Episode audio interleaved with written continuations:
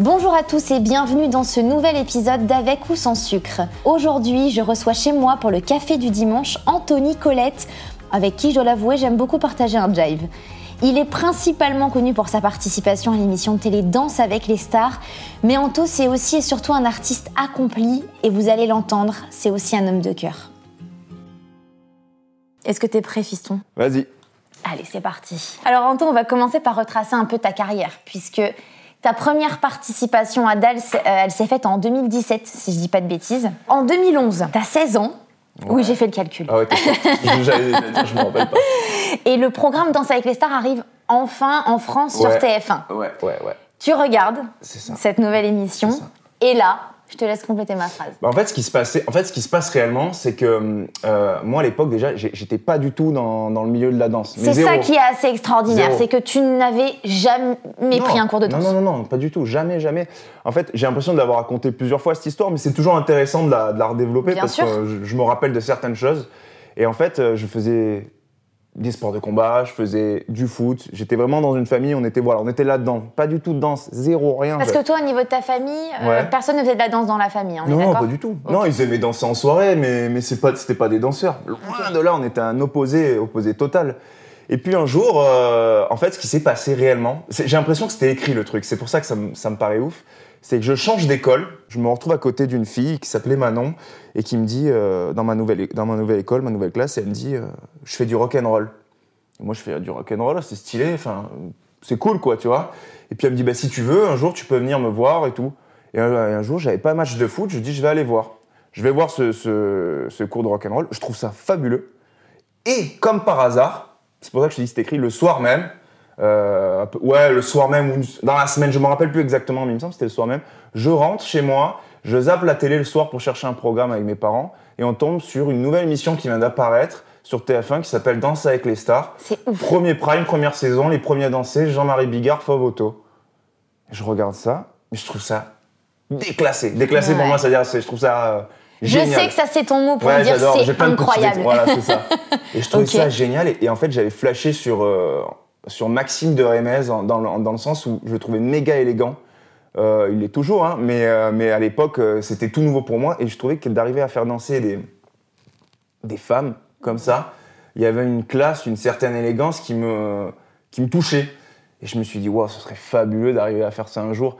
Mais ja- jamais de la vie, jamais de la vie, je me suis dit à ce moment-là, un jour je ferai danser avec les stars. C'était pas un objectif. Et à partir de là, j'ai commencé même à faire des, des stages parce qu'après, bah, tu sais, maintenant on en fait nous aussi des. Bien des- sûr, des on donne, on donne des stages, Voilà. exactement. On organise des stages, tout ça.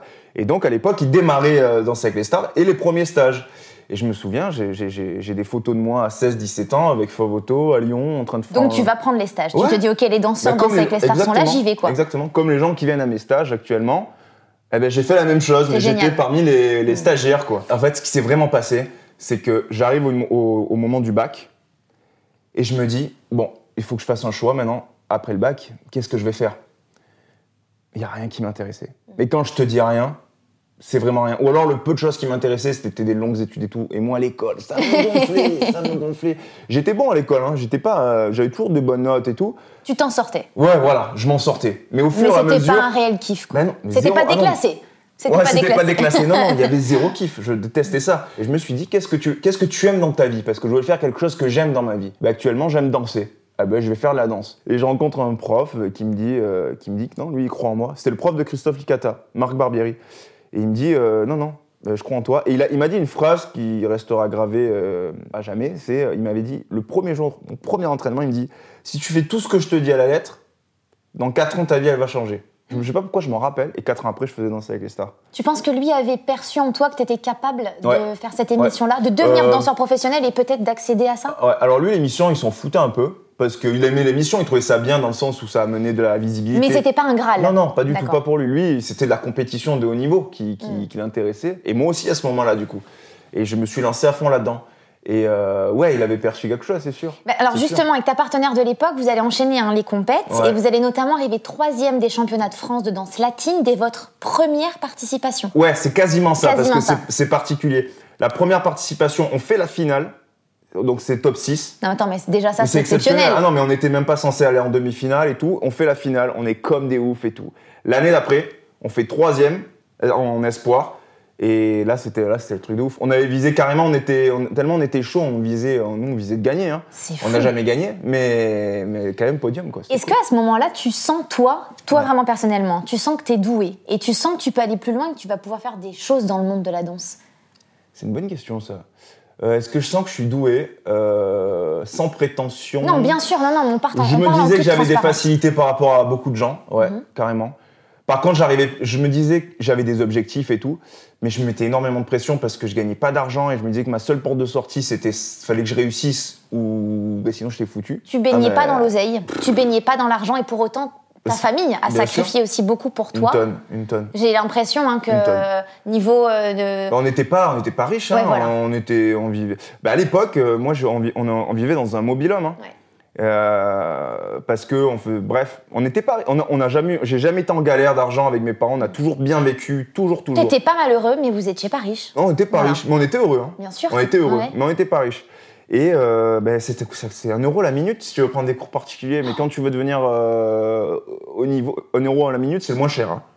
D'accord? Donc 45 minutes, 45 euros. Et quand tu veux en prendre beaucoup pour devenir Ah, professionnel, bah, bien sûr, faut en t'as- prendre beaucoup. tu peux pas en prendre euh, Surtout une fois par le- semaine Bah de oui. 45 minutes. Surtout moi, le retard que j'avais, il fallait que je le rattrape. Donc je peux te dire qu'en fait, bah, en fait, je me levais à 4 heures le matin et je faisais des petits boulots. Et le de, but, de quel genre tu te j'allais laver des toilettes, Ouais. les bureaux, les gens qui disent pas bonjour. En fait, c'est pour ça que maintenant, quand je travaille et que je vois des, des femmes de ménage ou quoi, je leur, vas-y, ça me touche, ça me touche parce que moi, je l'ai vécu pendant 3 ans. Et les gens s'en branlent de toi. Désolé, du, ils s'en branlent totalement. Là, et c'est Tu dis bonjour, ils te répondent pas. Et c'est dénigrant. Et j'ai une image, c'est ça, je l'ai jamais raconté, mais j'ai une image. Je sortais, moi, du coup, du lycée. Tu vois, j'avais euh, donc 18 ans, un truc comme ça, tu vois. Et le problème, c'est que je m'en, genre, je m'en souviens, ça m'avait fait mal. Je vais laver des, des chiottes, des bureaux, des trucs et tout. Et c'était à côté d'un lycée, à Aubagne, à côté de Marseille. Je lave et tout, j'ai les gants roses, la panoplie, les seaux et machin. Puis j'ouvre la porte pour sortir avec mes seaux, mes gants roses et tout. Et c'était une genre de petite allée. Et il y avait tous les lycéens qui étaient Mm. posés, tu sais, contre le mur, à se parler. Et moi, je suis obligé de passer au milieu comme ça avec mes seaux. Et, et là, gros blanc quand tout le monde me voit, parce qu'ils voient que j'ai le même âge qu'eux. Ouais, c'est ça. Eux, ils sont encore euh, au lycée, ils étaient Mm. là, ils fumaient leur clope, ils Ouais, ouais, machin ouais, et tout. Et moi, je sors Vous avec mes seaux et mes complètement garros, ils commencent à rigoler, il y a eu des petits moments de gêne. Oh, ça m'a fait bizarre. Ah ouais, ça m'a fait bizarre parce qu'en fait, d'un côté, ça m'a motivé à me dire, vas-y, je vais, t'inquiète pas, je vais, t'inquiète pas, je vais y arriver et tout. Mais j'ai eu un moment de, j'ai des moments, ça m'a fait des moments de doute, quoi. Tu vois, je me suis dit, qu'est-ce que j'ai fait? Peut-être que j'aurais pas dû faire ça. J'aurais dû faire comme tout le monde et, et trouver un travail, même si j'aime pas de ouf, et continuer dans les études ou quoi, tu vois.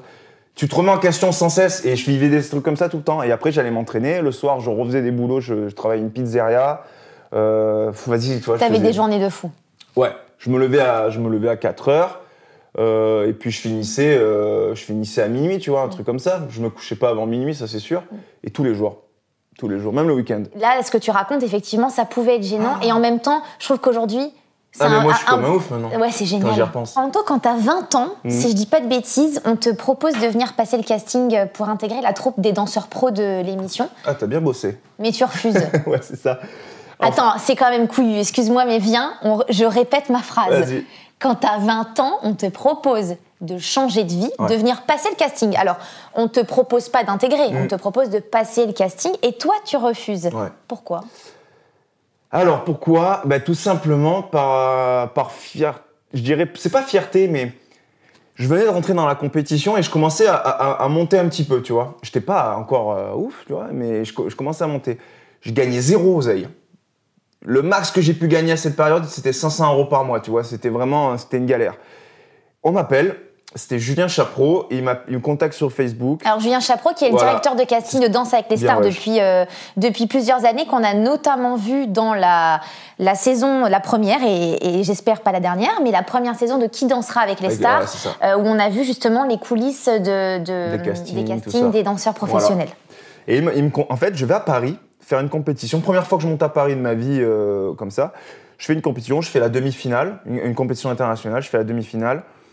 Et il me repère, il est là, il faisait un peu en mode chasseur de tête, tu vois. Il, me repère, il me, retrouve sur Facebook, il me contacte et il me dit, euh, voilà, on, on fait un nouveau casting euh, pour danser avec les stars, pour un nouveau danseur, tout ça. Moi, je suis comme un ouf. Il m'appelle, je lui dis, putain, trop bien et tout, là, là.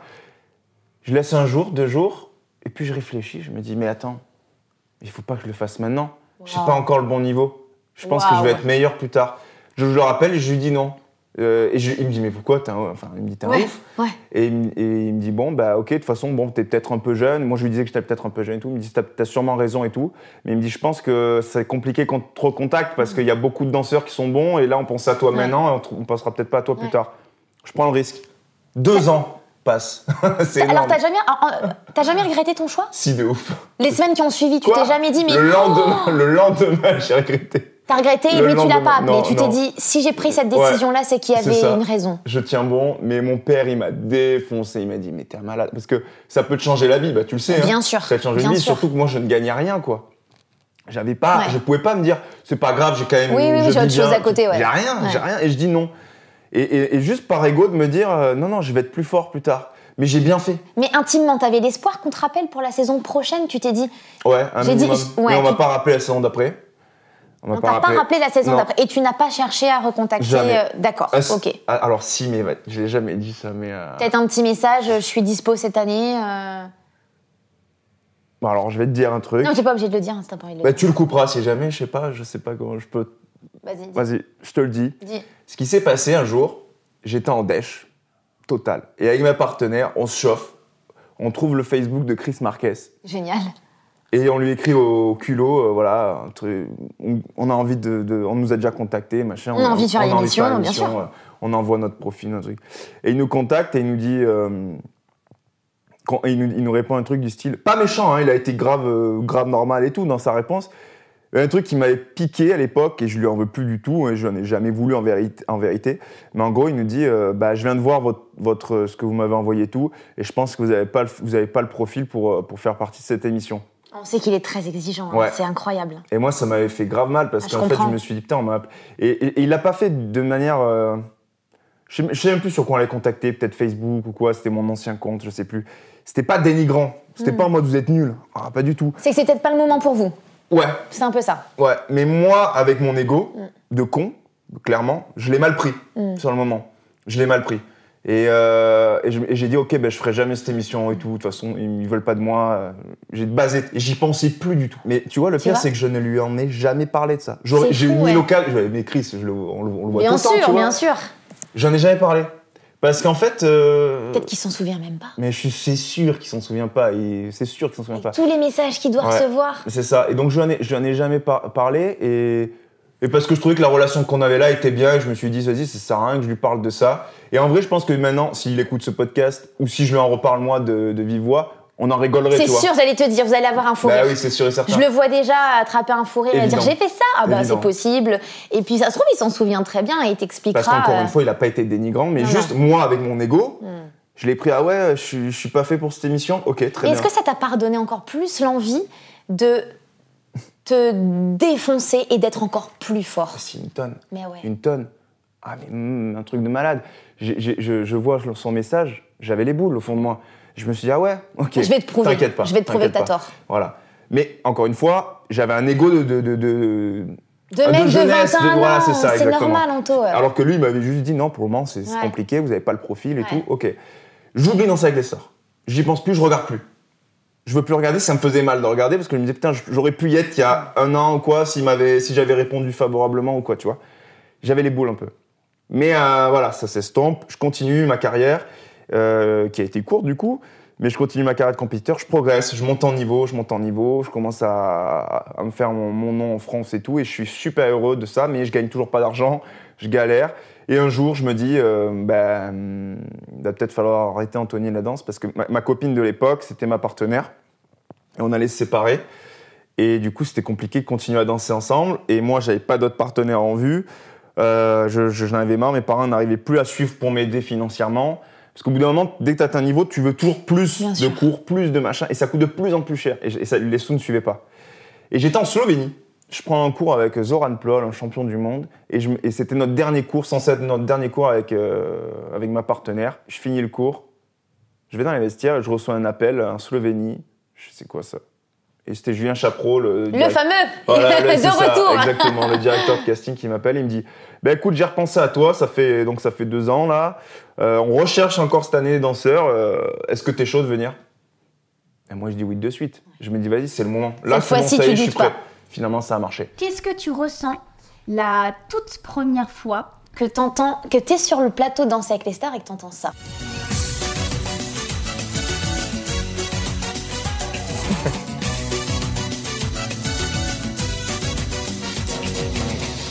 Sur un tcha-tcha, Joy Esther et son partenaire, Anthony Colette.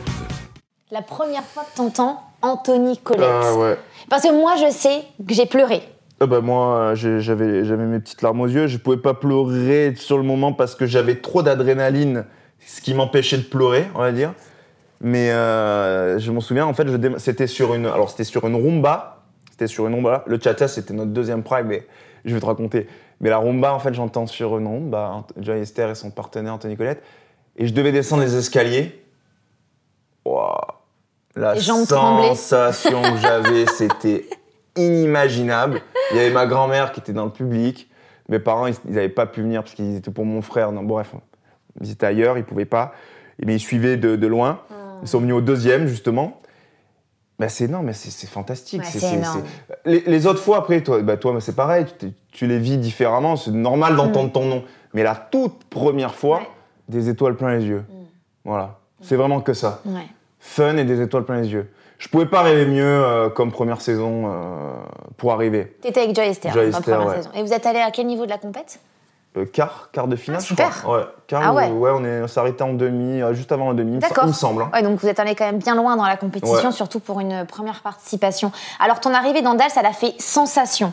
Parce que pour moi, t'es le, t'es le profil de mec que l'émission, elle avait jamais eu avant. Le beau gosse, un gentil. peu nonchalant. Non, mais c'est gentil. c'est- Et les téléspectateurs t'adorent hein, dès ton arrivée dans l'aventure. Comment t'as vécu Ouais. ton premier après Dals Bah, je vais juste remettre un truc dans le contexte qui fait que tu dis les gens m'aimaient bien dès mon arrivée et tout. Il y a un truc qui m'a grave aidé et j'ai eu de la chance. Je ne regardais pas, moi, à l'époque, euh, j'ai jamais regardé, je vais, je, vais, je vais être honnête, une série qui s'appelait Game of Thrones. Game Ah of oui, Thrones. oui, oui, tout à Et fait. en fait, je ne connaissais pas. On me dit, j'arrivais euh, sur Dallas et il y en avait qui me disaient, t'as des faux airs de Jon Snow. Et moi, je sais pas qui c'est Jon Snow. Je dis, qu'est-ce qu'il me raconte, Ouais. Jon Snow? Bon, je regarde sur internet, je trouve que j'ai zéro ressemblance avec lui. C'est vrai Maintenant, moi, j'ai toujours juré que j'ai. À part, il y a une photo, je me suis dit, ok, on a un petit truc. Mais je trouve pas que je le ressemble, je le trouve grave beau gosse et tout. Mais en fait, ce qui faisait ça, c'est qu'on avait les cheveux bouclés et longs tous les deux. Et, et- et lors de ce premier prime, alors, dont on parle, Ouais. je descends les escaliers, je tire mon t-shirt par réflexe. Je sais pas pourquoi je le tire, j'avais un débardeur. Je le tire un peu comme ça. Et là, je sais que sur Twitter et tout, il y avait un genre de top tweet, un Ok. truc comme ça, où les gens ils, ils disaient putain, mais c'est le Game of Thrones, euh, le, Jon Snow français et tout. Mais moi, j'étais au courant de rien. Je ne. Je me comprenais pas. Et ça, ça m'a grave aidé parce que direct, on m'a fait des comparaisons. Et même l'émission, tellement ça avait buzzé, ils m'ont fait un prime spécial où j'étais habillé en Jon Snow avec la musique Game of Thrones. Et c'est là où on a eu la meilleure note, on a eu des 10 et machin. Et c'était, c'était un super souvenir. Mais moi, je ne connaissais pas. Donc ça, ça m'a clairement Ouais, aidé. hein. Je le dis vraiment parce que je pense que s'il n'y avait pas eu ça, il n'y aurait pas eu autant d'engouement. Et après, ta question, c'était, excuse-moi Euh, L'après-Dals. Ouais, Au ben. ça se termine, ouais, ça y est la- la- bah, j'étais, J'ai eu une petite semaine de dépresse. Je pense qu'on l'a. Ouais, Entre non. guillemets, Mais je hein. comprends quand tu dis ça, mais on a tous cette. euh, on a tous ça, je pense. Bah allô, tu te rends compte Ouais. En fait, le- les gens se rendent pas compte, mais pendant trois mois, t'es sous adrénaline, sous stress, mais du bon stress. En tout cas, à l'époque, ça l'était. Après, ça, Mm. ça a été différent pour moi. Mais en tout cas, la première saison, ça a été. Les gens sont comme des oufs de te voir. Il y a toujours du monde autour de toi qui t'entoure, qui te dit ce que tu dois faire, qui t'appelle un taxi, qui te machin, qui te book. T'as rien à faire. Je Mhm. Ça, venais de passer d'un petit studio où je dormais par terre. Bien sûr, je, je dormais par terre dans un studio. Le mois d'après, je suis dans un, dans un hôtel. On me paye tout. Euh, J'ai un, chauffeur. Enfin, t'as compris, quand je dis un chauffeur, on a des taxis tout le temps. On- rien n'est à mes frais. Je mange gratuitement. Les gens sont contents de me voir. Je suis avec des célébrités. Mm. Euh, je rencontre les, les, les, les- danseurs dont j'étais fan euh, quelques années plus tôt.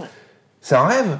Et d'un coup, bam, les lumières s'éteignent et je reprends ma vie et je me dis, est-ce que je vais être repris la saison prochaine? Et j'ai pensé à ça toute l'année. Ah, tu te poses la question. Toute l'année. Après, je me la suis plus posée parce que j'ai compris des choses et tout. Mais cette année-là, au moment où c'est terminé, j'avais que ça dans ma tête. Et en plus, toi, tu l'as pas vécu ça, mais moi, j'ai fait ma après Danse avec les stars, donc ma première saison. On a fait la tournée, la dernière Je l'ai tournée. pas vécu, effectivement. Ben, moi, c'était ma première et dernière tournée Danse avec les stars. Et je l'ai très mal vécu, en vérité. Mais ça, personne ne le sait. Parce qu'en fait, euh, je devais danser avec donc, ma partenaire Jay Esther. Et ça ne s'est pas fait au dernier moment pour des, des- des- voilà, plein de raisons euh, qui, qui lui étaient propres, professionnelles et personnelles. Elle a fait qu'elle ne pouvait pas concilier tournée et, euh, et sa vie. Et je me retrouvais, j'aime pas dire ça, mais figurant par rapport aux autres. Ouais, T'avais pas ta partenaire, Bah donc non, oui, forcément, t'avais dansais pas la derrière, même... au oui. fond. Mais j'avais ce truc de me dire, putain, là ils sont là, ils dansent, tout le monde, c'est vrai, hein, tout le monde crie leur nom, machin, ils sont là avec leur. Et moi seul aussi, j'ai envie de ça. Et moi j'étais là derrière, je les regardais en backstage et je pouvais pas y aller. Mm. Et il y avait 6000 personnes. Je voulais que ça crie, je voulais que ça, les gens soient. On démarrait la tournée, les danseurs dans le public. D'un Ah, coup, les yes. lumières. Et on était au milieu des gens. Et moi, je m'en souviens, il y avait ma tête d'un coup, en gros, qui s'affichait dans le zénith. Et boum, la lumière était sur moi. Mm. Et là, t'as les gens, ils te voient et ça crie ton nom. Les gens veulent te toucher et tout. J'avais jamais vécu ça. Ouais. Et en fait, je te dis, je me retrouvais de, je dormais dans ma chambre, dans un studio à galérer, personne savait qui j'étais et j'avais besoin de reconnaissance. À ça Ouais. Et c'est C'est fabuleux. perturbant hein, aussi. Oh, hein. ah c'est oui. fabuleux, mais c'est C'est perturbant. perturbant, ça m'a perturbé complètement. T'enchaînes les saisons de Dals. Ouais. Et entre-temps, d'ailleurs, quand même, j'arrive dans l'émission en 2019. et je voulais vraiment qu'on prenne un petit temps là-dessus.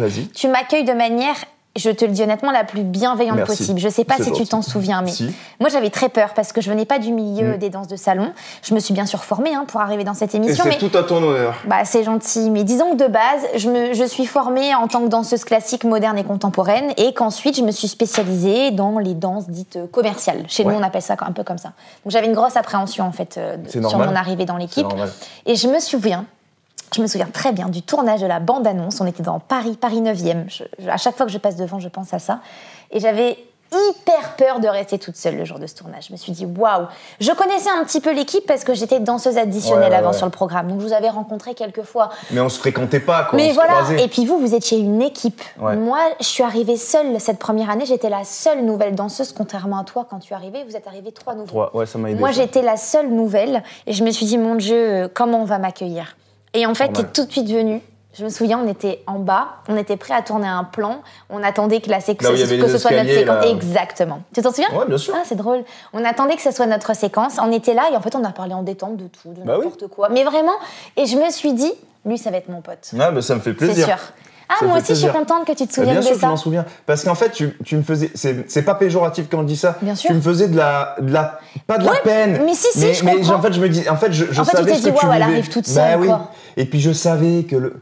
Pareil, je vais être honnête, je savais que le fait que tu viennes pas à des danses de salon. Bien sûr, ça allait peut-être ça- ça- parler. Ça, allait parler et ça parlait un petit peu. Bien sûr. euh, un peu partout. Toi, bah, du coup, tu le savais. Tu le savais, voilà. Bien sûr. Et t'avais avais peur de ce qu'on pouvait penser, toi. Et moi, et moi, en fait, je me suis dit, mais c'est horrible, la pauvre. Hmm. La, la fille, elle a l'air super sympa. T'étais tout le temps souriante et tu l'es toujours. Je me suis dit, mais bien sûr que je vais lui parler. Puis, je- puis moi, j'aurais aimé qu'on m'accueille vraiment comme ça. J'ai pas été mal accueilli. J'ai pas été mal accueilli. Mais, mais pas comme ça. Il y a, y a pas non plus quelqu'un qui est venu me parler direct en mode, vas-y, t'inquiète et tout. Non, pas du tout. Mais Moi, ça m'a fait du bien du coup d'avoir des gens comme toi. Et t'as pas été, euh, t'as pas été le seul.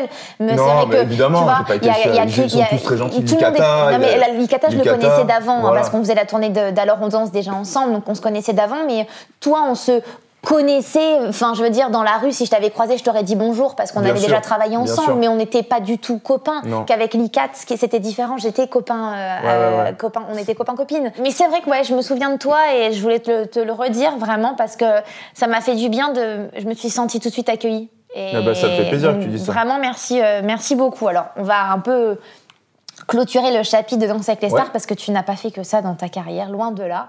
le, j'ai la date exacte. Le Vas-y. 19 septembre 2019, Ouais. tu publies ton autobiographie Danse avec tes rêves. Ah, tu- T'as la date, je me rappelais même pas Ouais. que c'était ça. Et ben, et moi, je me souviens parce que septembre 2019, on est ensemble sur ma première saison, notamment de, de Danse avec les stars, qui était la saison 10. Et je me souviens de toi. Tu arrives au studio de l'Olivier dans lequel on tournait. On tourne toujours Ouais. là-bas d'ailleurs. Et tu arrives avec tes livres. Je me souviens de toi. ouais, ouais. Et alors, donc, en fait, c'est un, donc, c'est un livre qui s'appelle Danse avec tes rêves et tu retraces ton Parcours de parcours danseur. artistique. Ouais. C'est ça. C'est bien ce que tu viens de dire. C'est ça- pas vraiment une autobiographie. c'est- eh ben, ça me fait plaisir parce que les gens disent toujours T'as as publié une autobiographie C'est pas à, une à autobiographie. 22 ans, je sais plus quel j'avais. Mais non, c'est pas une autobiographie. Je suis pas en train de raconter de mes 0 ans à mes ça. 22 ans. Je raconte de mes 18 ans où j'ai dit non, j'arrête l'école, je vais faire danseur. C'est ton parcours Mais artistique. oui C'est pas une autobiographie. Une autobiographie, je vais en faire une, j'en ferai plus tard. Je me suis pas attardé sur les détails de ma vie, je me suis attardé sur ma, ma partie Mm. euh, carrière de danseur jusqu'à ce que j'ai cette opportunité de devenir euh, danseur dans Danse avec les stars. C'est que ça, c'est pas une, c'est un récit de vie, moi je dis. Ouais, un récit de vie, tu vois. Et, euh, et ça avait fait jaser, ça avait fait jaser que je fasse ça parce que c'est drôle que tu dis ça, que je suis venu avec mes livres et tout, t'as raison. Ça faisait jaser parce qu'on se disait, mais qu'est-ce qu'il a lui? Pourquoi il arrive? Ça fait même pas trois ans qu'il est dans l'émission. Euh, il a eu une carrière de danseur qui est assez courte par rapport euh, à d'autres danseurs de l'émission. Et lui publie un livre où il parle de ça. Et ça avait fait, un- ça avait fait jaser parce qu'on disait, il est prétentieux et machin. Mais moi, c'était juste parce qu'en fait, en fait, je me disais, si j'avais été plus jeune et que je revenais en arrière, j'aurais aimé lire ce genre de livre pour me dire, vas-y, t'inquiète pas, mec, tu veux faire Toi ça? aussi, tu vas y arriver. Vas-y, fais-le, fais-le, qu'est-ce qu'il y a? Tu risques quoi? À pas réussir Tu vas échouer, c'est pas grave, on échoue tous. Ça t'avait blessé? Que les gens Ouais, de euh, ouf. critiquent De ouf, à l'époque. ouais. Critiquent sans lire, hein, surtout, Ah, personne l'a lu, c'est sûr. C'est même sûr et certain. Bah oui, bien sûr que ça m'avait blessé parce que hein, j'étais encore dans une petite période de j'avais besoin de reconnaissance. Maintenant, je, je suis plus là-dedans. Je suis plus là-dedans. Mais à cette, à cette période, euh, je l'étais énormément quand même. Donc ouais, ça me, ça m'avait un peu blessé. Je sais que toi, t'aimes beaucoup écrire. D'ailleurs, quand t'étais plus jeune, hein, je crois que t'écrivais sur des feuilles volantes, des Ouais. scénarios, des choses de la vie pour Ouais. lesquelles t'étais reconnaissant. Donc c'était important, du coup, pour toi d'écrire un livre? Ouais, c'était important. En fait, c'était important pour moi dans le sens où euh, j'avais cette idée, j'a- j'avais cette idée de le faire, mais je l'aurais pas fait de moi-même si on n'était pas venu me chercher aussi pour le faire, parce que j'aurais pas eu le courage. Mais le fait qu'on me dise t'es soutenu, il y a quelqu'un derrière qui va te soutenir et on va t'aider à le faire, ça m'a, je me suis dit ah ouais, il y a une équipe avec moi et tout, on le fait. Et je voulais pas, on m'a dit tu veux l'écrire tout seul et tout, et j'ai pas voulu l'écrire tout seul parce que euh, parce que je parlais de moi et c'était trop intime pour écrire de sur- J'aime moi j'aime écrire quand je parle de choses qui me concernent pas, des scénarios, des histoires. J'ai des classeurs entiers chez moi de, de ça. Mais quand je devais écrire sur moi, c'est. J'ai essayé, hein. dur. j'y arrivais pas, Ouais. c'est trop dur. C'est intime. Alors je préférais, on faisait comme on est en train de faire là, toi et moi. J'étais avec quelqu'un, on se voyait tous les jours et je parlais de moi, de ma carrière danseur, comment j'ai vécu ça, qu'est-ce qui s'est passé, et elle me posait des questions. Tac, Muriel, et, et- et on, a, et on, a, on a fait ça. Après, elle m'envoyait les fiches, je corrigeais ce que j'aimais, ce que j'aimais pas. Et on a bossé comme ça en parallèle. Ça allait très vite en vérité. hein. Combien de temps ça t'a pris à peu près euh, pour, enfin, que ça vous a pris pour écrire le livre, du coup? Franchement, moins d'un an, donc euh, je dirais euh, six mois, même pas. D'accord. Même pas. Ça allait méga vite. Parce que je savais où je voulais aller. Je savais, ma, ma- ma carrière artistique en, ter- en termes de danseur jusqu'à Danser avec les stars était assez courte, tu vois. 18 ans, 22 ans, je suis Mais, sur Dals. mais intense. Mais méga intense, c'est passé, j'ai eu mille vies ça. dedans. Donc euh, il y avait plein de choses à raconter. C'est pour ça que je me suis dit, je vais le faire. Et je sais qu'il y a plein de gens qui ont démarré la danse avec ce livre. C'est génial. Et ça, ça me fait grave plaisir parce que c'était le but. Je voulais, eh, je voulais pas devenir millionnaire avec un livre. Je suis pas J.K. Rowling, je voulais pas créer Harry Potter. hein. je, je- je voulais juste, vas-y. Donner de Mais l'espoir. bien sûr. C'est ça, c'est donner de l'espoir que tu voulais. Si c'est moi, je l'aurais acheté ce livre à l'époque. Je me serais dit, un mec euh, qui, qui, qui d'un coup se retrouve dans l'émission alors qu'il a démarré méga tard, je veux lire son histoire. Ça me motive si je veux faire de la danse, tu vois. Et il n'y avait pas, moi je me suis démerdé seul. Et je me suis dit, peut-être qu'il y a des gens qui, ça va les pousser, voilà. Bravo. Moi, je pense que tu as, vraiment bien fait et tu as donné de l'espoir aux gens et tu as lancé des carrières. Eh ben, Donc, en écoute, ça, espérons. bravo. Alors arrive l'année 2021, Ouais. qui est une grosse année Putain. marquante, je pense, pour toi. Oh oui. Donc, pour commencer donc cette année 2021, tu vas débuter en tant que comédien, Mhm. notamment dans la série télévisée TF1 de Léo Mattei, Brigade Mhm. des mineurs, où tu as le rôle de Cédric. C'est ça. Alors, euh, oui. On va dire que c'est là où les gens m'ont le plus euh, remarqué parce que c'est une série énormément regardée sur TF1. Mais Oui, avant vrai, ça, hein. eh il y a oui, jusqu'à 5 Mais de millions de téléspectateurs encore exactement. Ah non, mais il se gave. hein. Ouais. Jean- en plus, Jean-Luc a été adorable avec moi. C'est lui qui, qui, qui, qui m'a contacté pour faire, le, le- faire un essai pour voir si j'étais OK. Ça allait très vite. C'est rigolo parce que je, le- je recevais Lola la semaine dernière à la même ben, place que eh- toi. eh ben oui. Et Lola, euh, qui joue le rôle d'In- d'Inès, d'une certaine Ouais. Inès d'ailleurs, dans cette. euh, Et on aurait dû jouer ensemble avec. Lola. Mais euh, on n'a pas pu parce que moi, en termes de, de- de trucs et tout, ça coïncidait pas avec les prochaines saisons de Léo Mattei. Finalement, ça ne s'est pas fait. Mais j'ai une très bonne, euh, j'ai tout, je donne toute mon amitié à Jean-Luc Reichmann que j'aime beaucoup. Et ça a été une super expérience. mais Lola avant dit la ça, même chose que toi. Mais oui, Ouais. bien sûr, parce qu'il donne, il- franchement, pour ça, il est vraiment bien. Mm. Il donne la chance aux, aux jeunes qui veulent démarrer dans, dans- dans sa série et tout, c'est vachement bien. Tout ça pour dire euh, qu'avant Léo Mattei, ce qui lui a, je pense, fait dire que donnons-lui cette chance, Anthony, c'est qu'il m'a, il m'avait vu dans euh, Alice Nevers. J'ai eu un mini-rôle.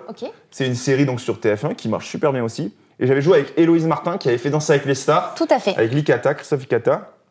Et on avait été pris tous les deux. Elle, a- elle avait un plus gros rôle que moi, évidemment, parce qu'elle était déjà comédienne confirmée, on va dire.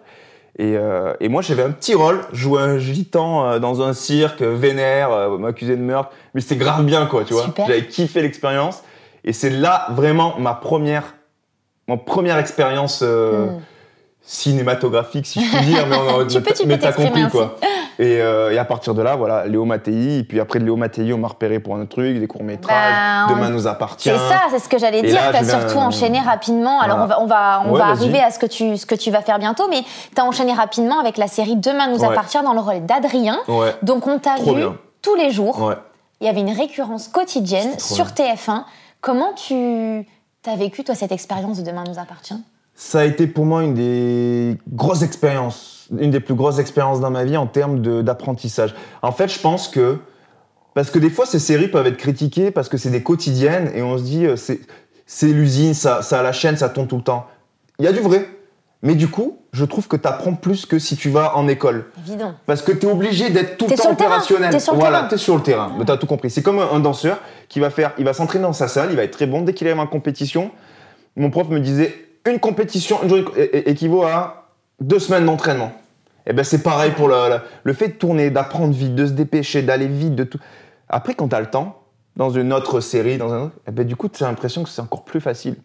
Alors, j'ai pas eu 1500 expériences après Demain nous appartient pour le moment, mais j'en ai eu quelques-unes. Et c'est vrai que ça m'a donné confiance en moi de ouf. Alors qu'au début, c'était plus compliqué. Est-ce qu'à ce moment-là, Ouais. pendant que tu tournes Demain nous appartient, tu penses à arrêter la danse? Est-ce que tu te dis, c'est fait Mm. pour moi, en fait, finalement, la comédie, j'arrête la danse? Et voilà, j'ai voilà, j'ai Tu commencé. Ouais. Ouais, je comprends. Complètement. Parce qu'en fait, j'avais, j'avais l'impression que. Bah, ça y est, je connaissais l'émission, les rouages, euh, l'effet que ça me faisait n'était plus le même. J'avais plus, tu vois, je te disais ma première saison, les étoiles plein les yeux, je l'avais plus. Ça, je l'avais plus. Et moi, ça me, ça me va pas. Si j'ai pas ça, ça me va pas. C'est pas une critique envers, envers la mission ou envers, envers les partenaires que j'ai pu avoir après, hein, parce que ça s'est toujours bien passé. J'ai, j'ai- j'ai toujours été ok avec ça. Mais c'est pas en termes de moi personnellement.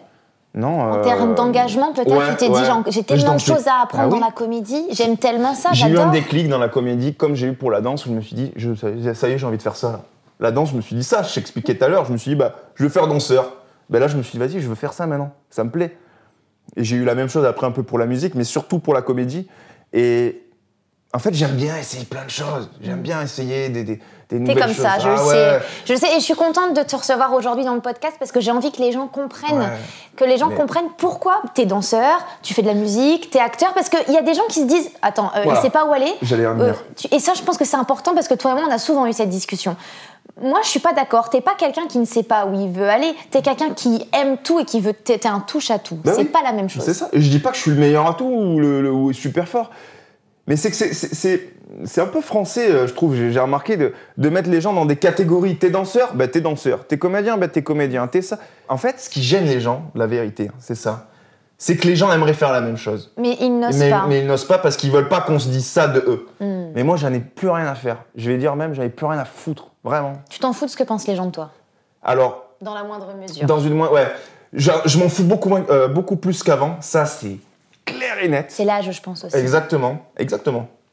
Puis dans ma vie, je suis plus stable et tout par rapport à avant, il y a plein de choses, voilà, bref.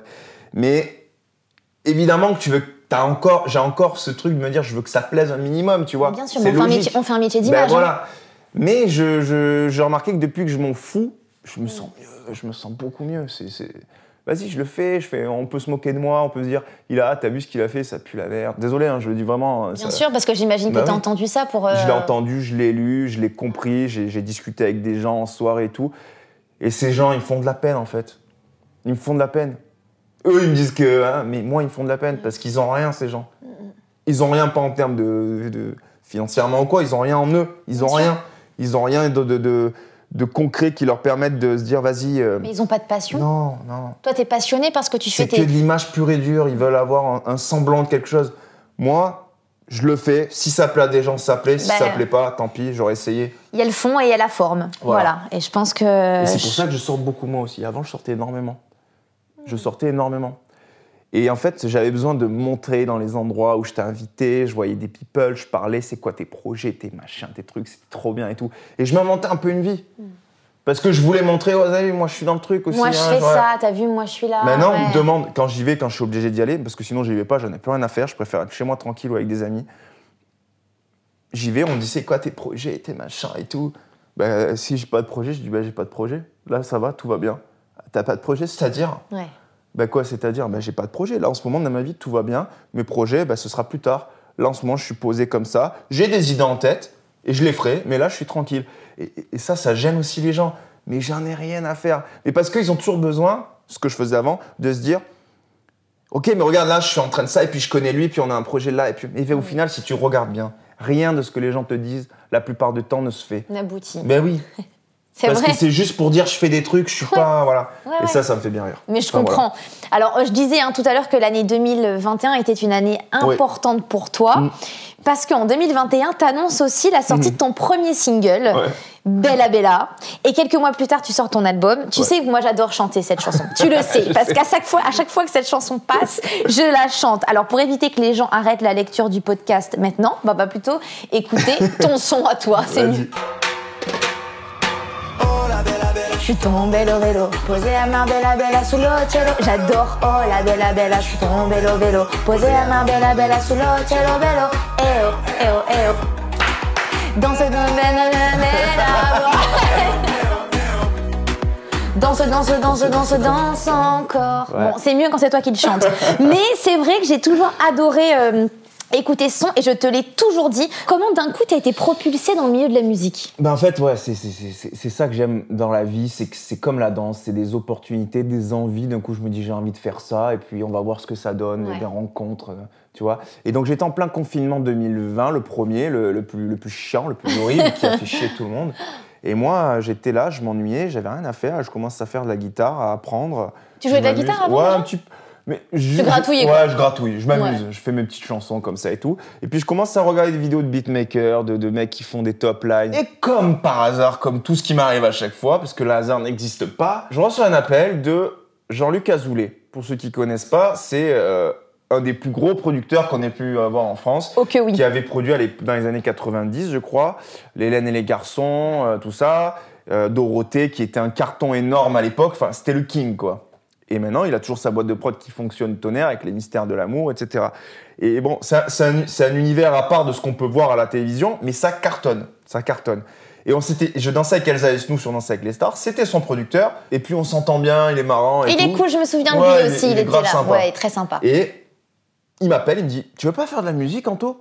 Non, incroyable. Donc là, Non, les planètes s'alignent en fait, puisque c'est quoi ça t'es chez toi, tu gratouilles, tu te dis ah c'est pas mal. Personne m'a jamais faire. proposé de faire ça. Et, et là, j'étais en train de penser à ça. Et je me rappelle, j'étais dans le sud, j'étais avec un copain, Laurent, on est en train de marcher. Je reçois un appel, je fais, Jean-Luc Azoulay, il m'avait pas pu depuis des mois. Dis-moi, Anto, tu voudrais pas faire de la chanson, de la musique C'est génial. Pourquoi tu me demandes ça Ben, J'ai vu que tu grattais un peu, parce que j'avais posté des machins. Ok. Je dis, vas-y, viens, on se voit et on en discute. On se voit, on en discute, il arrive à me convaincre et il me présente des, des, des, hum, ce qu'on appelle des producteurs, des, des mecs qui font du, de la musique. Voilà. Et il n'y a, rien qui- y a rien qui se fait parce que les mecs ils veulent pas. C'est vrai, Voilà, le premier rendez-vous que je fais, le premier rendez-vous que je fais, le mec, je rentre dans le bureau, Jean-Luc Azoulay n'est pas encore là, on a rendez-vous. Je rentre, je m'assois et je le vois, je lui dis bonjour, il me regarde, il me, il me dévisage, il me dévisage et il me dit Alors c'est toi Anthony? Je fais ouais, il me fait Ah ça va être compliqué. hein. Ben, enfin, mais c'est exceptionnel.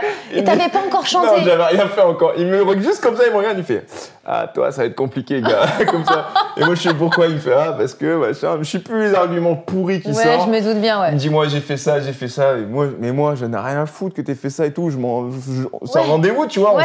Bon, ça marche pas, ça marche pas. Et puis, il me présente un mec, il me dit il y a un gars là qui a bossé sur le der- dernier album d'Ayana Kamura, machin, il s'appelle John Maccabi, il a été dans l'équipe et tout. Euh, J'ai eu un rendez-vous avec lui, truc. euh, mais moi, je me dis, le mec, il a bossé avec Ayana Nakamura, avec, enfin, dans la team. C'est pas lui qui a Oui, fait l'album, oui, oui. il a bossé dans la team. Mais plein de gros trucs, plein de gros trucs. Je me dis, qu'est-ce que tu veux qu'il foute avec moi? Je veux venir avec. Qu'est-ce que tu veux qu'il foute avec moi alors que moi, personne sait que je veux faire de la musique? C'est dis, génial. et je me dis, bon, vas-y, on le rencontre. S'il veut bien me Ouais, rencontrer, pourquoi pas Je rehonorerai. Eh ben, il est là demain. Eh ben, ok, ben, je viens demain, j'arrive en, en, en- comme Bah, j'imagine en toute détente. Ouais, quoi. en toute tu te. détente, je me dis, de toute façon, le mec, il va me voir, il va faire comme les autres, il va dire, ouais, bon. Et le gars, en fait, grave sympa. Ok. Euh, il fait partie des mecs, je le mets dans le top 3 des mecs les plus gentils de la planète avec Billy Crawford. Et Florent Père, hein, Et tu Florent pas. Père, donc n'oublions pas Florent Père. Et, euh, et le gars, il me dit, vas-y, viens, on essaie et tout. euh, ok, il est chaud. Bon, on se va en studio, on commence. Moi, j'ose pas. Je fais les top lines, mais j'ose pas vraiment faire ce que j'aime parce que, vas-y, je suis en stress. Faut imaginer que le studio, surtout quand t'as jamais fait, en tout cas dans le contexte dans lequel j'étais, t'es derrière une vitre, un énorme, c'est un énorme studio qu'il a, hein, c'est un de studio de ouf, derrière une vitre, et t'as 4-5 personnes, dont le producteur qui est là, le mec qui fait la musique, les, des gens qui vont juger, et ils sont tous là, assis sur le canapé, bras croisés, et te disent vas-y à toi. Et t'as jamais fait ça de ta vie. Devant des gens. tu À, dis, à part moi, seul dans ma chambre avec ma pourquoi guitare. je suis là, moi Et je me dis, mais qu'est-ce que je fous là Je Est-ce que tu te dis pas à ce moment-là, l'histoire se répète Parce que finalement, si. la danse, Bah oui. bah, tu as eu quasiment le même, c'est enfin, pareil, le c'est même pareil. parcours, tu C'est vois. pareil. Et je me dis, bon, allez, fais le truc. Et puis, je, donc, je fais le truc. Ouais, les mecs, ça va, ça passe et tout. C'est pas le truc de ouf, mais c'est pas dégueulasse, tu vois. Et puis, voilà. Je prends, commence à prendre confiance parce que je m'entraîne tous les jours.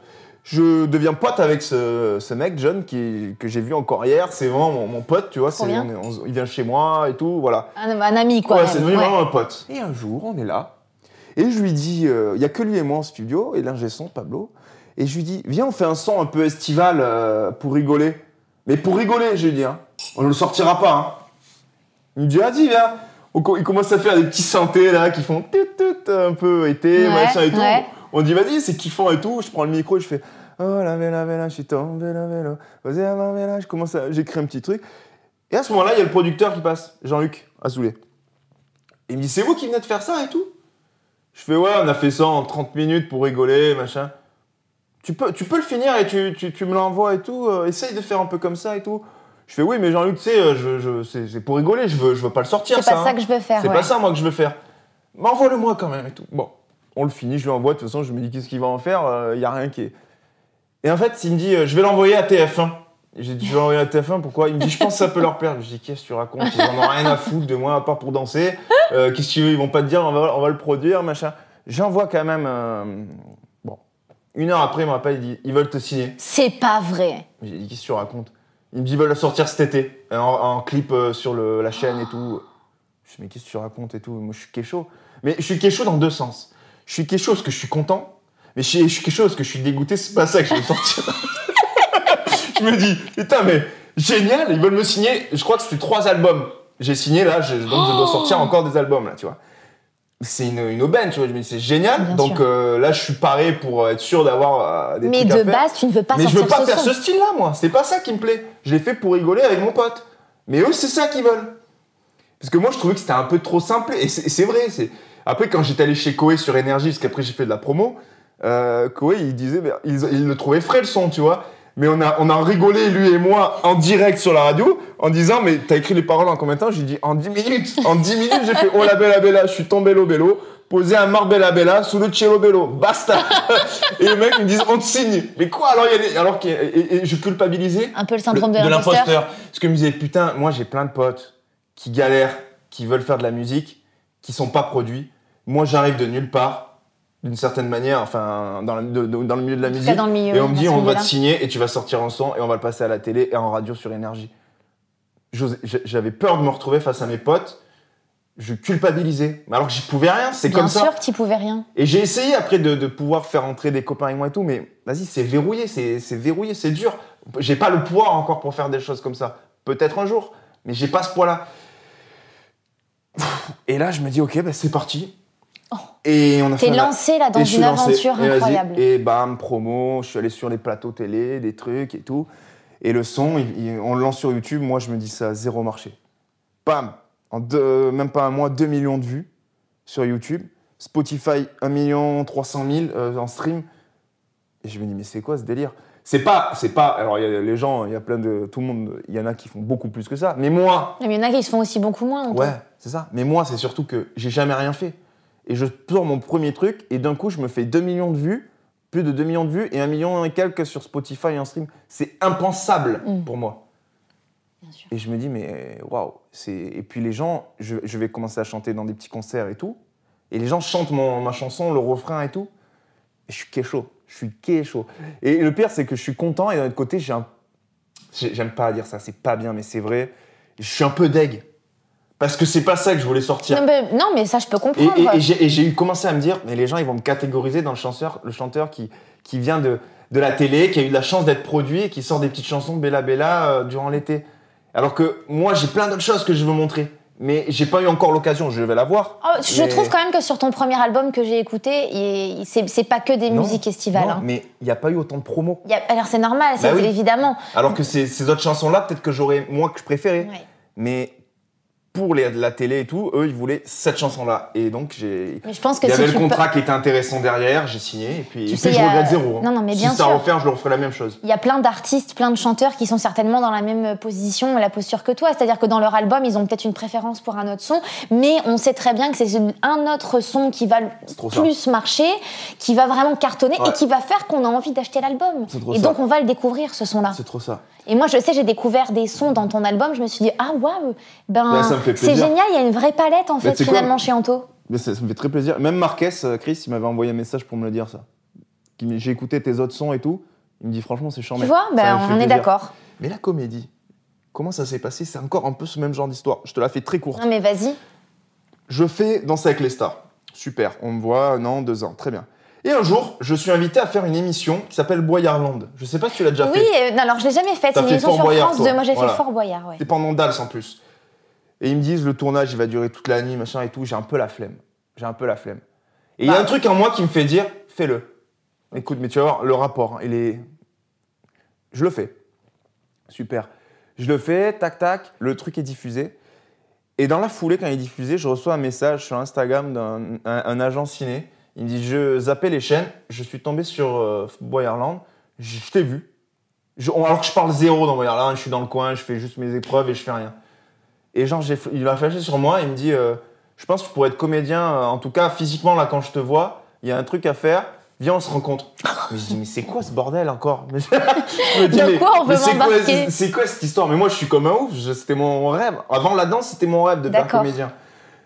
Mais j'étais trop timide quand j'étais petit. Et ok, ben je le rencontre, et à part- je le rencontre, et à partir de là, ça match. Maintenant, j'ai plus le même agent, parce que les choses de la vie, on fait que. Mais euh, c'est lui qui m'a appris, m'a lancé dans mon premier. avec Alice Nevers et compagnie. Mais tout ça pour te dire, vas-y, je voulais pas faire un truc. Je l'ai fait, parce que je me suis dit, eh, vas-y, fais-le, écoute-toi, fais-le quand même.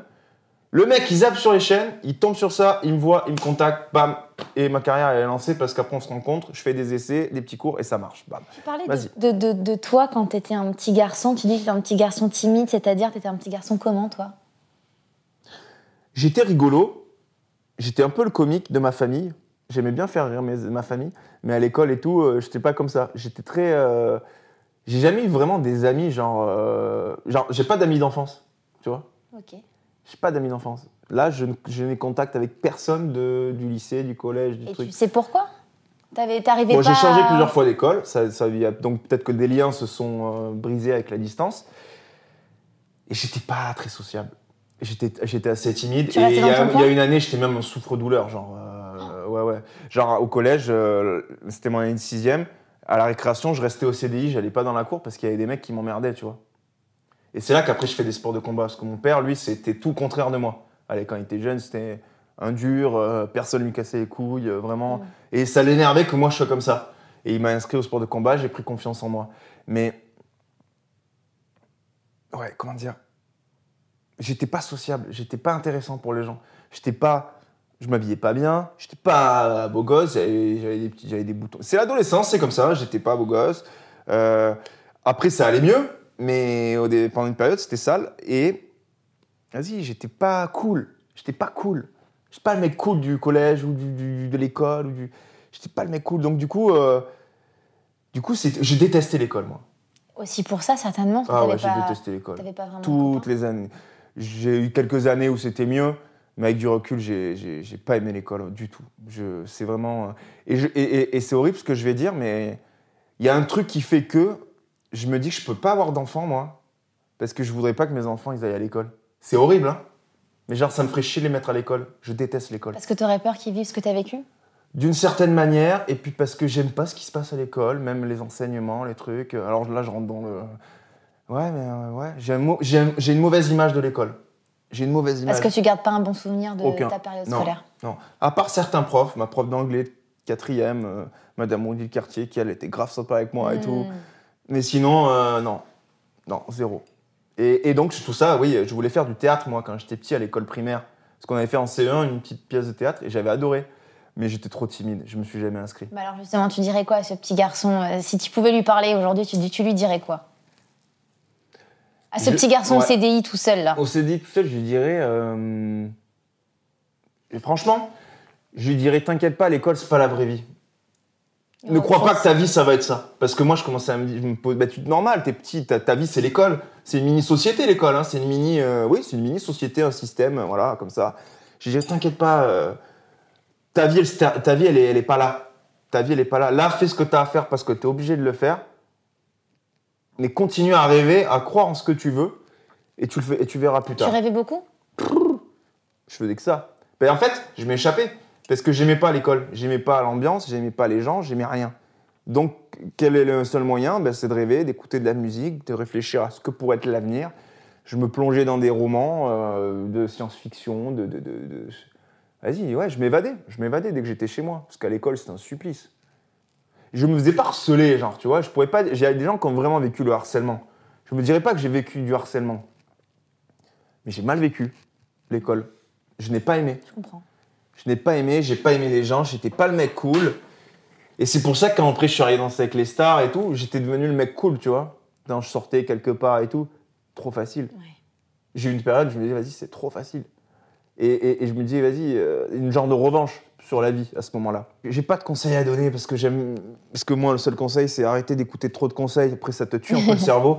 Mais pour, pour- je pourrais juste dire un truc, c'est vous inquiétez pas, c'est pas la fin, c'est rien, il y a rien là. C'est un système dans lequel on vous a mis parce que vous êtes obligé, parce que c'est la loi, vous devez être à l'école, mais c'est pas ça la vie. Mm. La vie, ça se passe après. Et c'est là que tu peux te commencer à te poser des questions. Vraiment. juste, très juste. Alors, à chaque invité de ce podcast, je décide de lui faire son thème astral. Est-ce qu'on te l'a déjà fait? Ma grand-mère me l'avait déjà fait, mais j'ai souviens plus? j'ai tout oublié. Moi, je te connais, j'en j'en Ouais. sûre. Je suis Alors, écoute bien rouge. ça. Vas-y, parce que j'aime beaucoup ce truc-là. Tout ce qui est humain vous concerne. Votre idéal est la fraternité universelle. Votre esprit humanitaire vous sensibilise aux projets de société. On s'accorde à vous reconnaître une âme de Saint Bernard. Vos conceptions sont libérales, originales. Vous vous laissez séduire par les idées nouvelles. Le verso vit pour l'avenir. Jamais totalement démoralisé, il sait que toute entreprise est en devenir, tout projet perfectible. Il rêve d'un monde meilleur, ne cache pas son goût des conceptions d'avant-garde. Résolument novateur, vous saurez donner votre pleine mesure lorsque rien n'est encore figé, lorsque tout est potentiellement possible. Intransigeant parfois, bien qu'humain dans la plupart des situations, vous cultivez le goût des situations inédites. Votre force est celle de tous les individus idéalistes. La foi soulève des montagnes d'incertitude, de pessimisme et d'inertie. Tout est à réinventer et rien n'est jamais complètement fermé ou figé. Sans doute un certain manque de pragmatisme vous fait-il parfois défendre les causes perdues. Mais ne sont-elles pas les plus belles? Tellement mobile, vous êtes partout où l'on ne vous attend pas. Vous passez votre temps à poser des questions et à y répondre. Votre curiosité et votre vivacité d'esprit sont insatiables. Votre esprit est constamment en ébullition, passant d'un sujet à l'autre, résolvant des problèmes, accumulant les anecdotes et les connaissances sur un court laps de temps. Avec un tel ascendant, votre comportement laisse apparaître qu'aux yeux des autres, vous êtes expressif, vif, adaptable, mobile d'esprit, plein d'humour, pétillant, ludique, sociable, curieux, fantasque, indépendant, touche à tout, souple, imaginatif, charmeur. Mais vous pouvez aussi être dispersé, lunatique, changeant, ironique ou fragile. Ça te parle ou pas? Ah, tu m'as foutu des frissons. En plus, euh, ça. En même temps que tu me parlais, je regardais ça là. Alors là, personne ne le voit parce que c'est un podcast. Ça, ça me fait penser à un sablier, genre, tu vois. C'est un sablier. C'est un sablier. Et en fait, pendant que tu me parlais de ça, tu me parlais de, de trucs. Là, je peux pas en parler aujourd'hui, mais des, des trucs qui sont en projet, en lien avec des trucs que tu as dit là au début surtout. Mhm.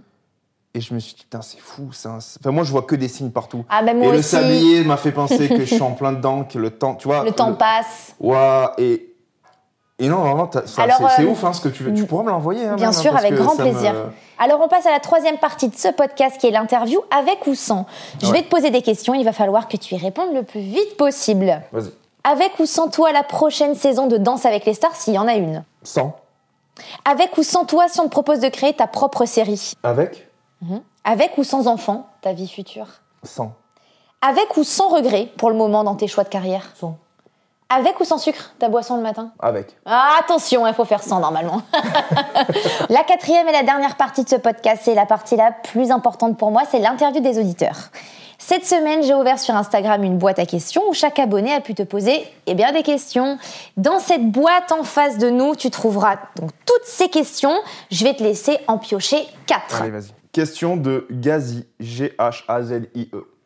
J'espère que ça se dit comme ça, Gazi. hein. si tu n'avais pas été danseur, quel métier aurais-tu aimé faire?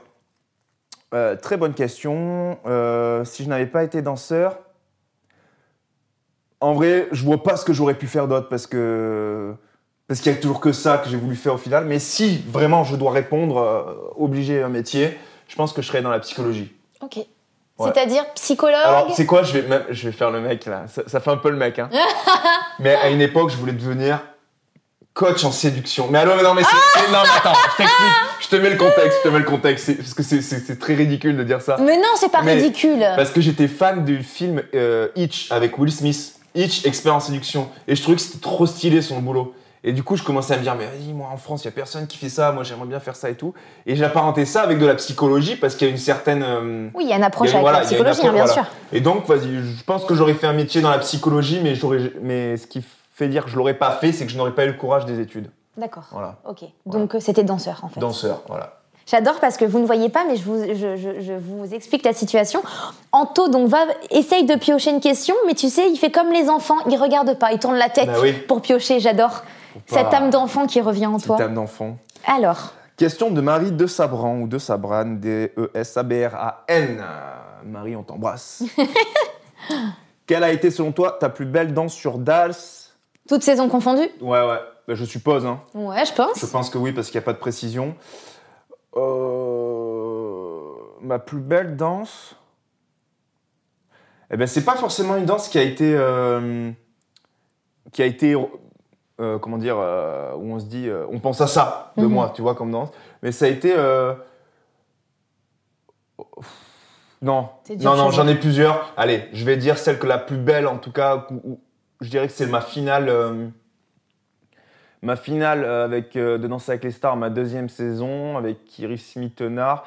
Et on avait dansé un genre de medley où on, on mélangeait. C'était la, tu sais, la, la finale, tu connais, c'est tu mélanges des danses, euh, comment on appelle ça, freestyle, genre. Ouais, le freestyle, c'est voilà, le freestyle, c'est la dernière danse, c'est Voilà. le freestyle qu'on fait. ouais. Et je crois que c'était celle-là où on était habillé en gladiateur, j'avais mélangé du jive et j'avais fait un truc avec un bâton, parce que moi j'aime bien un genre de. les majorettes là. Tu vois Et moi, je, je sais pas si tu as déjà vu cette danse, je prends Elle mon me bâton. pas, envie de la En voir. fait, j'arrive et, et- et, euh, je leur dis j'ai une idée euh, pour pas faire que de la danse, faire un mouvement, un moment un peu spectaculaire. Je sais faire un truc moi avec des bâtons. Et ils me disent non, elle est pourrie ton idée, elle est pourrie comme d'hab. De toute façon, on te dit toujours ça. Ok, machin. Et je me dis je vais le faire quand même. Et je l'ai fait. Et au final, quand ils l'ont vu, ils ont dit bon en fait c'est frais, C'est cool. ouais. garde-le. Et ils m'ont fait un bâton exprès. Et en fait, pendant que je danse avec Iris, à un moment, tac, il y a des, des danseurs additionnels qui arrivent et qui la portent en mode de genre Cléopâtre, la reine. Et moi, je suis un gladiateur et je prends un bâton et je la défie et je le fais tourner autour de moi et je fais un truc comme ça. Et genre, je me rappelle, ça avait gueulé dans la salle parce que personne ne l'avait jamais fait ça sur le plateau. Et après, je balance le bâton et on reprenait à danser. Ouais, tu l'as bien vendu, là, tout le monde va aller, euh, va Bah, aller cas, regarder moi, euh, la, un la bête de prestation. souvenir. Parce qu'en fait, il faut savoir que ce, fait, ce truc de faire le bâton, je le fais depuis que je suis petit dans mon jardin. Oh. Et en fait, je, je mets de la musique, je vais avec mon bâton et je réfléchis à ma vie, à ce que je veux faire. Je fais- J'ai des pensées positives, des trucs. Et le fait d'avoir ce bâton, au début, je jouais avec et j'ai commencé à avoir des, des facultés d'arriver à le faire bouger comme je veux autour de moi. Et, euh, et c'est un peu, c'était un peu mon échappatoire quand je rentrais de l'école. Je prenais mon bâton, j'allais dehors. Et je me suis dit, je vais rendre hommage à ça. Ah, c'est Et génial. euh, le soir de la finale, je vais le faire sur le plateau. Et je l'avais pas dit à mes parents. Et mes parents, quand ils m'ont vu le faire sur le plateau, ils ont- ils m'ont dit Putain, c'est fou, t'as fait ce que tu faisais dans le jardin quand t'étais petit et tout. Ah, c'est trop beau. et donc voilà, mais ça, personne le sait, c'était moi, c'était une. euh, ouais, ma mère, elle avait pleuré, ça m'avait fait rire. Question de Ambre 13. As-tu déjà pensé à arrêter ta carrière de danseur pour te consacrer à ta carrière d'acteur? Bah oui, oui, hein. tout simplement. Oui, oui, hein. Oui, j'ai déjà pensé parce que euh, il faut, il faut se dire un truc, c'est que moi, quand je dansais, j'avais l'esprit de compétition, c'est-à-dire que si je dansais, c'était pour me prouver des choses et euh, pour me faire juger et, et être meilleur que d'autres. Et j'avais ce, ce- ce- tu vois, cet état d'esprit de compétition. Ça me poussait à m'entraîner, la compétition. S'il n'y a pas de compétition, je vois pas pourquoi je m'entraîne, à part pour le plaisir, mais du coup, tu t'entraînes pas de la même manière. Sauf que je fais plus de compétition. Mm. Et Danser avec les stars, on peut dire ce qu'on veut, c'est un programme de danse, mais c'est avant tout un programme télé. T'es pas jugé toi, c'est lui qui est jugé. Bien sûr. Donc en fait, j'ai plus intérêt pour moi à m'entraîner. Alors les autres le font, même toi, sûrement, sûrement que tu t'entraînes encore. Je sais, non, je, je pense parce que toi maintenant, tu as une, t'as une double vie, tu as une double casquette avec Mm. ton, ton métier d'animatrice et tout. Mais il y en a, qui- bah, les autres, ils ont leur troupe de danse à fond, Ouais, ils ouais. s'entraînent tout le temps. Moi, je fais plus ça. Et je le sens que je perds, franchement, je suis honnête, je le sens que j'ai perdu en niveau parce que j'ai plus mon cardio, j'ai plus mes, mes- mes facultés techniques que je pouvais avoir parce que je m'entraîne plus autant. Je m'entraîne plus autant. Et je le ressens. Je le ressens à chaque saison.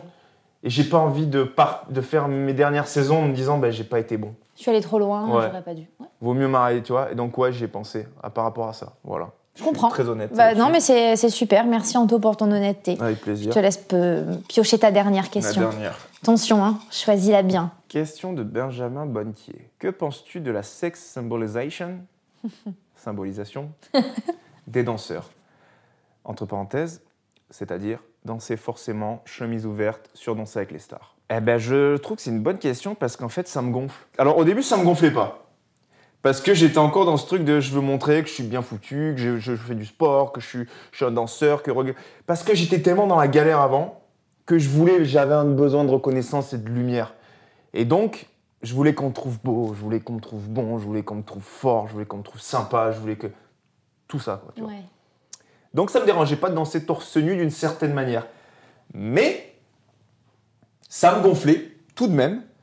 Déjà parce que je me suis jamais trouvé méga musclé. J'ai de la chance d'avoir un corps qui, qui, qui- grâce à la danse, qui s'est bien formé. Je suis pas musclé de ouf. Genre par exemple, tu, tu mets Maxime, genre de Jordan Mouirac et tout. Ils font de la muscu et tout. Ils ont leur corps, ils, ils sont carrés les mecs, ils sont beaux gosses. hein. Et moi, je suis en plus, je suis un peu plus petite taille qu'eux. Je, je suis pas petit, je fais 1m80, mais eux sont plus grands. Oui. Et donc je me trouvais un peu nul à côté, physiquement. Je me trouvais moins beau gosse, euh, du coup, de par le fait que j'étais moins musclé qu'eux. Et, quand... et ça me gênait de danser. euh, Mais la prod voulait, quand elle voulait que je danse torse nu. La, la saison d'Iris, j'ai dansé trois fois torse nu. Mm. C'est énorme, trois fois torse nu. Euh, moi, je sais que Florent aussi a beaucoup dansé torse nu Bah oui. cette saison. Bon, ça J'en l'a pas dérangé. J'en hein. avais parlé avec, mais j'en avais parlé avec lui. J'en avais parlé. Mais c'est vrai que ça peut être déstabilisant, je comprends. Ouais. Bah, Parce qu'on a quand même 4 millions de téléspectateurs qui vont regarder. Et euh, j'avais ce côté de me dire, mais en fait, c'est quoi qu'ils veulent? Est-ce que c'est me mettre en avant, moi et la danse, avec ce que je vais proposer, ou juste mon physique? Oh non, c'est ta danse aussi, parce que Ouais. t'es talentueux dans ce que tu Bien fais. sûr, mais moi je me posais cette question. Ouais. Et en fait, j'avais remarqué que je leur disais, mais pourquoi vous me foutez torse nu? Il n'y a aucune raison de me foutre torse nu sur, sur ce tableau-là. Mettez-moi une belle parle de chemise. neige. Bah c'est ça.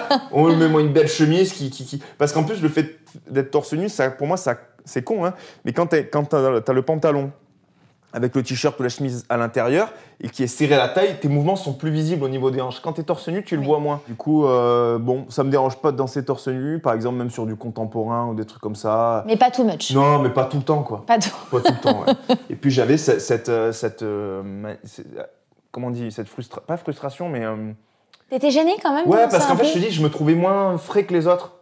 Christian Millette, Jordan, euh, Maxime. euh, je cite pas Christophe parce que Christophe, il, a- il était plus dans en- entre. euh, c'est pas un mec musclé, Christophe. Tu Mm. vois, il est, il est, il est beau gosse, il a son, il est son corps, il est très bien. Mais eux, ils sont musclés. Oui. Christophe, il était plus, plus comme moi à la limite, tu vois, euh, que la danse lui a permis d'avoir un corps qui est bien. Ouais. Mais il est pas musclé, taillé, avec les muscles bien apparents, machin. Et toi, ça te gênait de pas avoir ça? En fait, je me comparais trop. Je me comparais aux autres. Je les voyais torse nu faire des pompes et tout. Et moi, et moi en plus, j'ai la flemme. euh, j'avais, euh, moins maintenant, mais là, j'avais la flemme. J'ai pas envie de faire la muscu. Je m'en, je fous. Et, et en fait, ça me faisait chier parce que je me trouvais moins sexy, moins beau, moins, euh, moins beau, moins bon, moins, ouais, moins Mm. tout ça, quoi. Et donc, ça me gênait. Je le montrais pas, mais au fond de moi, ça me titillait. Voilà. Ça y est, on arrive Ça à la est. fin du podcast. Merci mille fois d'avoir accepté de venir t'exprimer euh, dans Avec ou sans sucre. Bah, Mais j'ai instauré une tradition, moi, avec chacun de mes invités. Ah. Donc si tu n'y vois pas d'inconvénient, ne bouge pas. ok. J'aimerais te prendre en photo avec mon Polaroid. Vas-y. Avec Est-ce plaisir. que c'est OK? Avec grand plaisir. Et évidemment, vous retrouverez cette photo sur les réseaux sociaux. Merci. Merci à toi. Eh bien, écoute, pour terminer en beauté, je vais te laisser piocher. Ça aussi, c'est une tradition que j'ai instaurée. Je vais te laisser piocher dans ce petit oracle. Alors, je ne sais pas si tu as déjà euh, utilisé Ma le petit oracle des anges, c'est vrai? Mais je sais, ma grand-mère, elle a fond dans ces trucs. Alors écoute, ça va être très simple. Tu vas te poser une question dans ta tête parce Ouais. que ça te, c'est vraiment quelque chose qui est personnel et qui te regarde. Je suis déjà en train de le faire là. Super. Et je vais te laisser piocher avec ta main gauche. C'est important. Avec ta main gauche, je vais te laisser piocher. Et si t'es OK, je veux bien que tu lises la carte à voix haute, s'il te plaît. Potentiel créatif. Par nature, tu es infiniment créatif. La vie est un océan de créativité qui attend de s'écouler à travers toi. Tu es libre d'exprimer tous les désirs de ton cœur. Putain, c'est ouf. C'est beau. Ça répond exactement à ma question. Ah, j'adore. Ça me Faut, fout les faut que je la poils. dise la question Non, non, non, pas du tout. Euh, Enfin, si t'as envie, mais Lola ne nous l'a pas donné. Moi, je vais la dire. moi. Ok. Qu'est-ce que je vais devenir? Par nature, tu es infiniment créatif. En gros, quand- je, me pense, quand je pensais qu'est-ce que je vais devenir, c'est qu'est-ce que je vais devenir à travers tout ce que j'ai envie de faire dans ma vie. Pas euh, est-ce que je vais mourir demain, pas ça. Qu'est-ce que je vais devenir par rapport à tous mes projets, par rapport à, à ce que j'ai envie de faire, par rapport à tout ce que j'ai envie de développer? Et ça me répond donc, par nature, tu es infiniment créatif. La vie est un océan de créativité qui attend de s'écouler à travers toi. C'est fou. Ça te donne encore euh, Bah, plus ça- envie de continuer? Ah oui, de ouf. Et bien sur ce beau message, je vous dis à dimanche prochain avec un nouvel invité dans Avec ou sans sucre. Je vous embrasse, passez une belle semaine et encore merci pour tout fiston. Mais merci à toi, Fiston.